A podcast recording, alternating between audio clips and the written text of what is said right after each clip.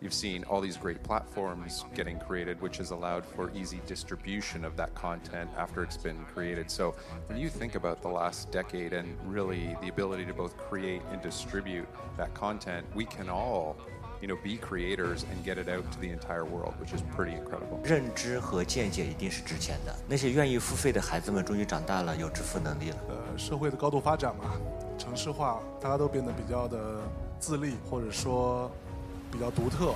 就像我们买一本书一样，买来书不一定会真的会读嘛，但至少我有一个错觉，说一个幻觉，我买了这本书，我拥有了它，这个也是一种非常重要的一个解决焦虑的方式。你可能你唯一能够做的一件事情，就是让片段的碎片化的散装和零售的声音填充你的那些非常碎片化的时间。呃，我觉得大部分情况之下，就是大家之所以去做智能音箱，是为了秀人工智能的肌肉。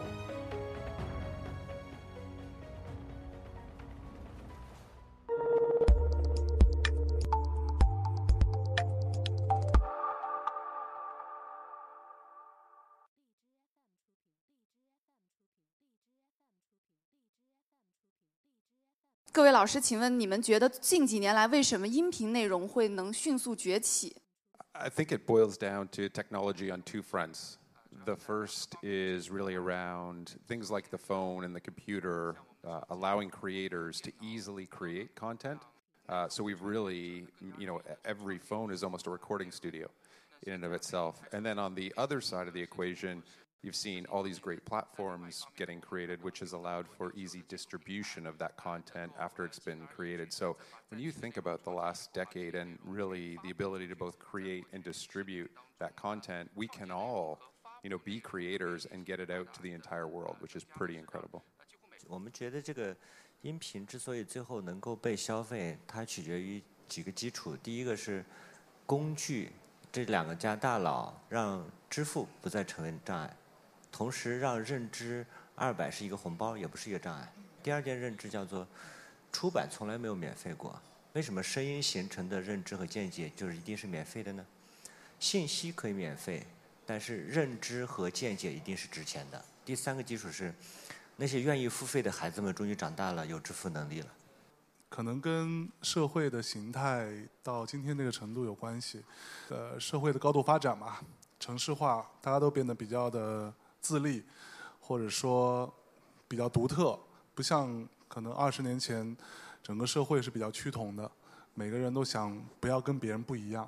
但今天大家都想跟别人不一样，每个人都有很多的自我的跟自己相处的时间，所以音频的产品的产生会解决它这个部分的问题，或者甚至是焦虑。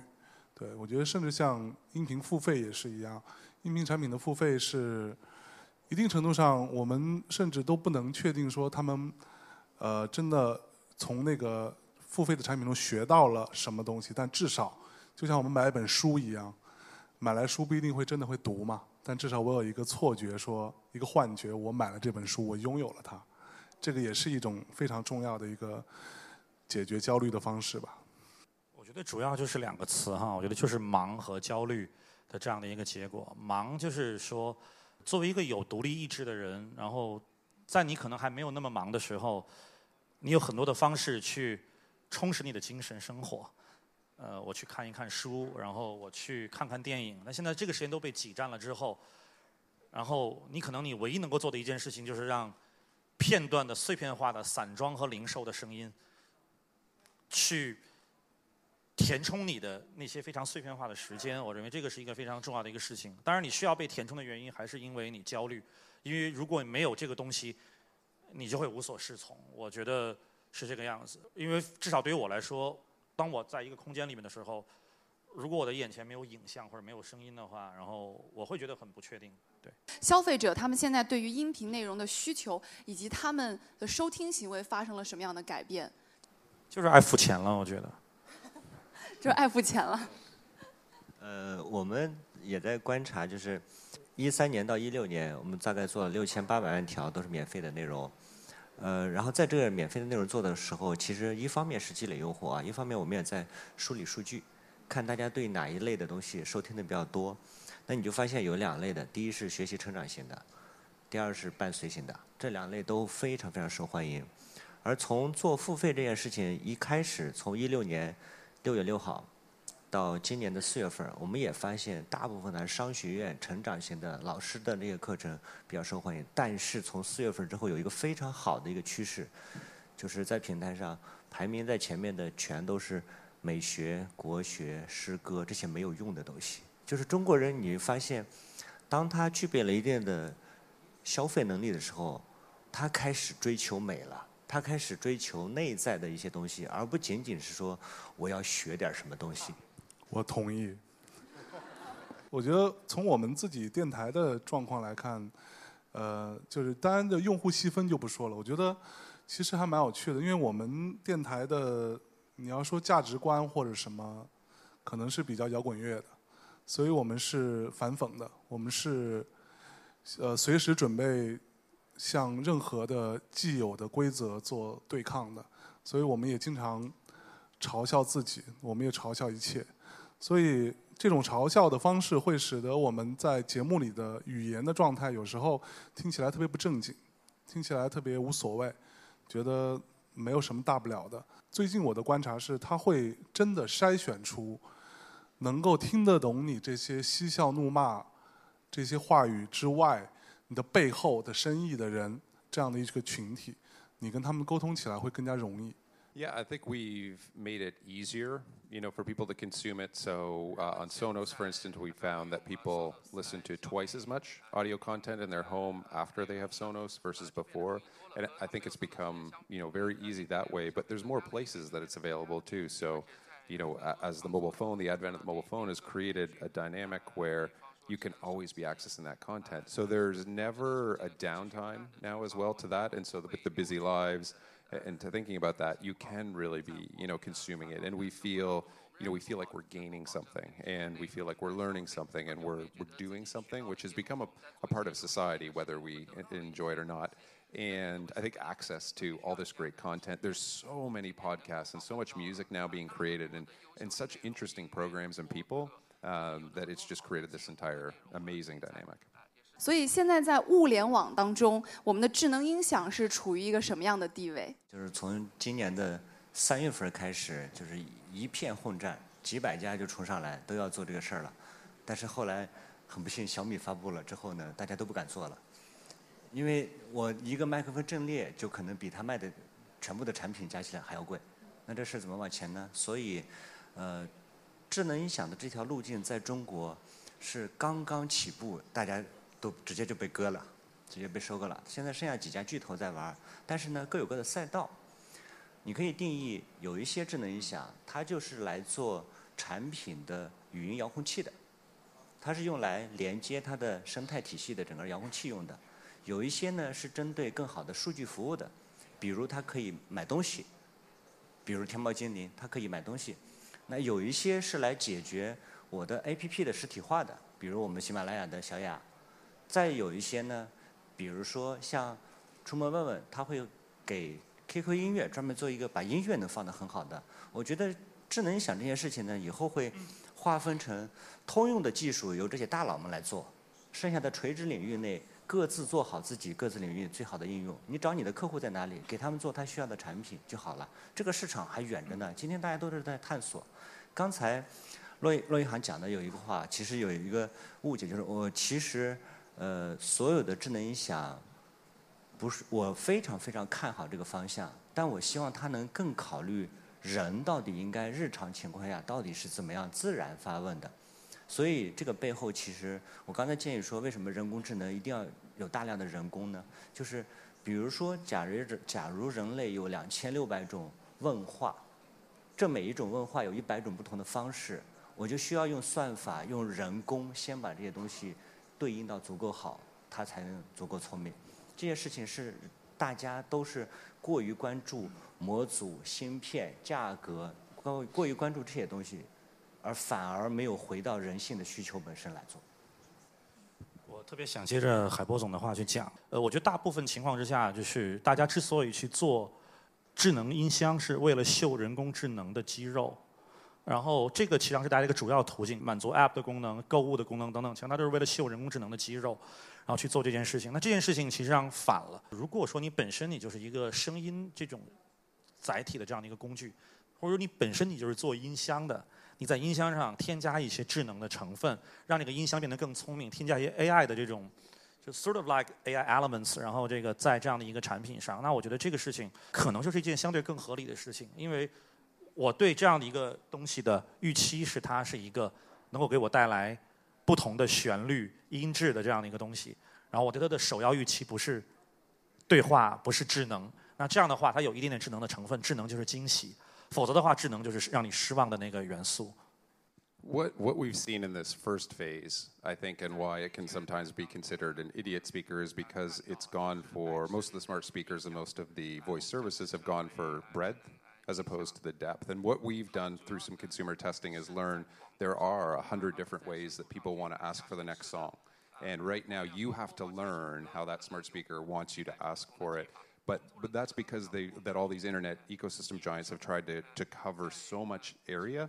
I think what you're going to see in the next phase is a number of verticals that are very specific to the different content that may be out there, and you'll see different players provide it. So this is kind of phase one, and it's very messy because there's so many different. I think at CES there were over hundred companies that showed smart speakers, and you also see that they're being very focused on one particular ecosystem and locking you into a set of services. And I think the next phase is also going to be much more openness, where you can be running multiple services, and certainly that's what you know we're trying to do in this this next phase. 虽然我不是做智能音箱，但是我我我我还有一些想法。首先，呃，我觉得有一个很重要的问题是，其实我们 呃一直以来都在忽略一个很重要的点：音箱到底是什么东西？它为什么得长成现在的一个形态？音箱要靠着墙放吗？要被支起来吗？还是要放在桌子上？它放在一个考虑很多声场什么这些东西？为什么音箱它有那么强烈的存在感？它不停的都在跟你讲说：“你看，我在这里，对你需要调我，你需要跟我对话。”甚至，我觉得以前那个状态是因为技术的限制，因为音箱的盒，它那一个一个方盒子的样子，是因为它的箱体、它的共振、它的所有这些东西。我期望看到的是，音箱它不再显眼，它不是一个像必须要被放在一个很重要的地方好好摆着的一个东西，它可能都。嗯，让你进到家里边，它就音乐放出来，声音好，其实就好了嘛。这是第一点。第二点，我觉得呃，人工智能对于音箱这件事情的逻辑上来说，我自己其实相对来说，几位老师也讲到说，小朋友其实很爱跟那个他们说话，我其实还蛮还蛮担心这样的小朋友，就是就小朋友跟音箱讲话，其实我们知道什么 Siri 啊，什么无论是什么，他们其实都非常蠢。对，我觉得可能不是一个好的对话伙伴，你知道吗？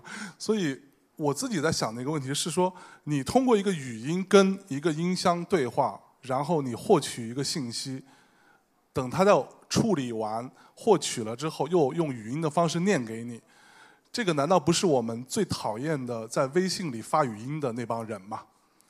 你能用一个简单的方法，我觉得这个是一个所谓的信息带宽的问题，就是。如果说我今天我要问一个音箱说，呃，今天天气怎么样？然后他把花了可能十五秒来告诉我这个天气怎么样。其实我只需要打开 app 点开，我只需要一秒就能看到它天气怎么样的时候，我为什么要让这个声音的这样一种方式来占据我的信息接收的带宽呢？那真的这样的话，如果你们愿意的话，其实就不应该讨厌那些在微信里给你发十条每条五十五十多秒的。语音的那些人，知道吗？他们也在占用你的带宽。其实他可以用可能两百字的话就把它说完。向刚老师，我觉得你对不同的声音有偏见，就你把声音分，是啊？你把声音分三六九九等分的非常的严重，是不是？然后就是说，你你觉得你大内密探那个东西就占大家时间就理所应当。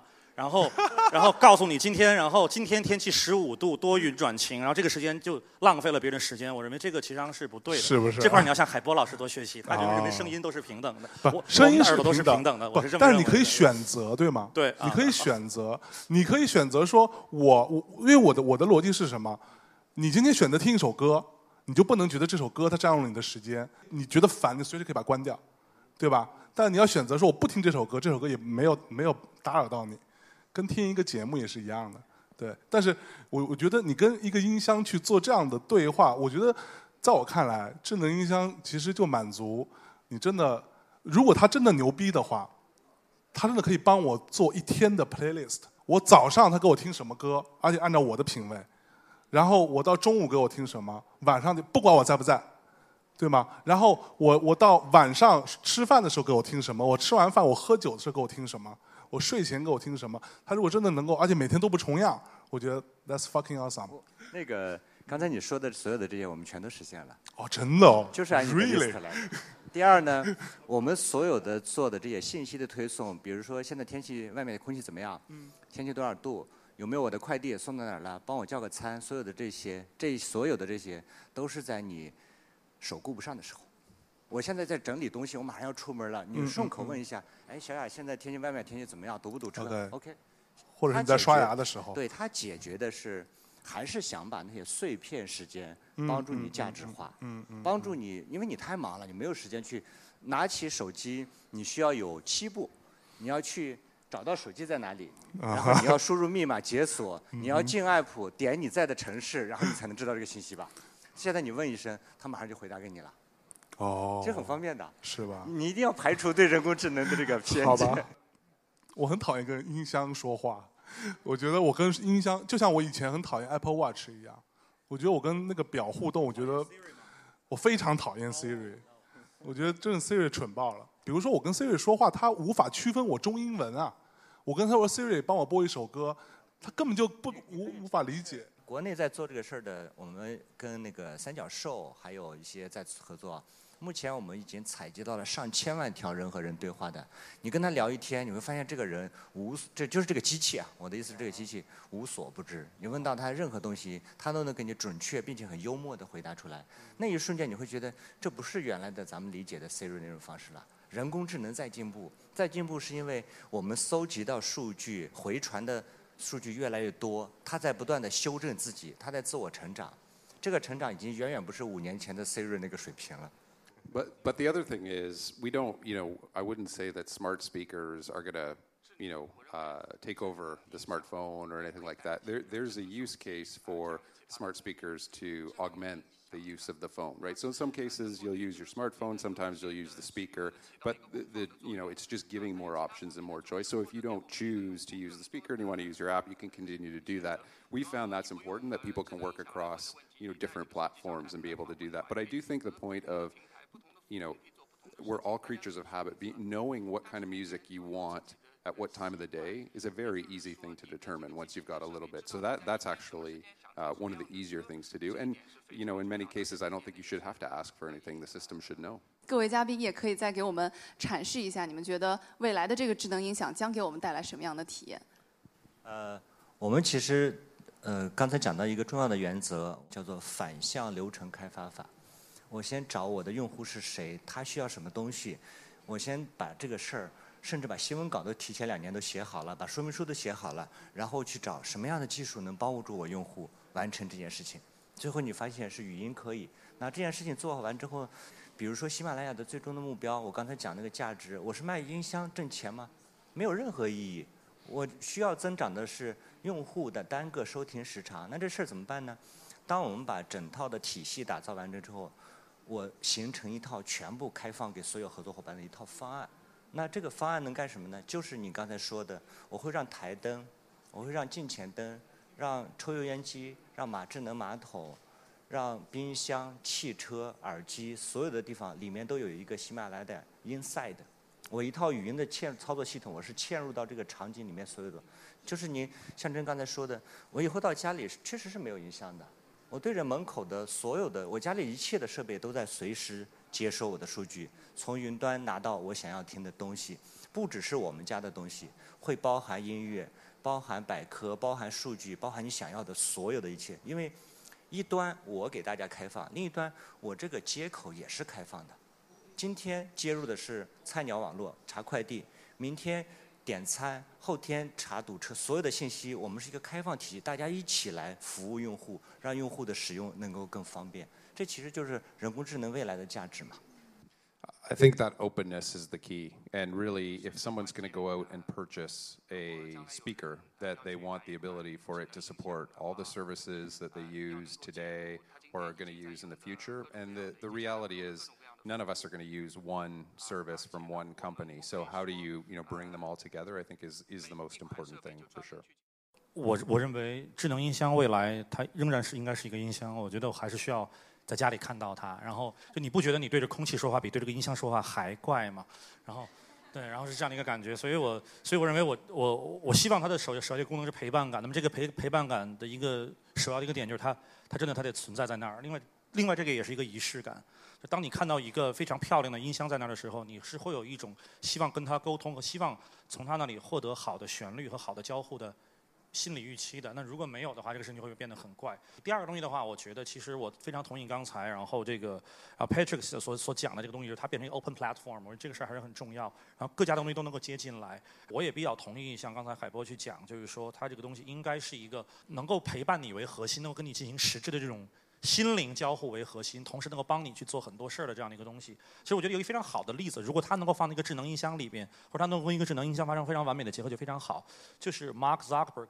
他自己给自己家里边开发的那个机器人 Jibo，啊，那个人可以帮他去照顾女儿，啊，自动的，然后女儿睡着了之后，那个灯自动关掉，然后早晨然后放这个唤醒的这个音乐，然后不同的，然后包括有人来了，帮他的打开自动的打开门，然后让他不用出来去接，呃，它应该是一个智能音箱中的那个最聪明的那一部分的体现，然后它应该成为智能音箱的一部分，我认为是这样。其实我觉得，因为我看了 Mark Zuckerberg 那个。我也看了另外一个，就是他 fucked up 的那一段，对，就他他他并没有做好的一段，就是我觉得我曾经在节目里说过，有有听众来提问说你怎么看这个人工智能？人工智能能帮我们解决什么？我觉得艺术也好，内容创造也好，基于人类的情感层面的、内心的层面的，或者说嗯这些相对比较细碎的东西，能够创造出来的艺术作品，这个部分。是人类最后的精神堡垒，我也不希望会被真的被取代。我同意这个说法，然后但是我是觉得人工智能它参与到这个事情里边，就是我我看过微软小兵写的诗，写的现代的这个中文诗，我见过，然后所以所以你觉得特别像我大一的时候写的那些练笔的作品，就特别烂，你就是不 是看看上去很好，OK，，看上去很好，你仔细一看是真的就是是。不会在人类的文明史上留下记忆的。艺术创造不仅不不仅仅是灵感，实际上也是一种，嗯，也是一种 determination，是，也是这样的一种东西，也是一一种意志力的一种体现。就是它能够去拓宽拓宽你在本身艺术创作的时候的这个的这个很多想象力，嗯和你很多你能够去突破的地方。我认为这个东西是过去我们没有这样一个条件的，现在我们是可以去做的。是。对。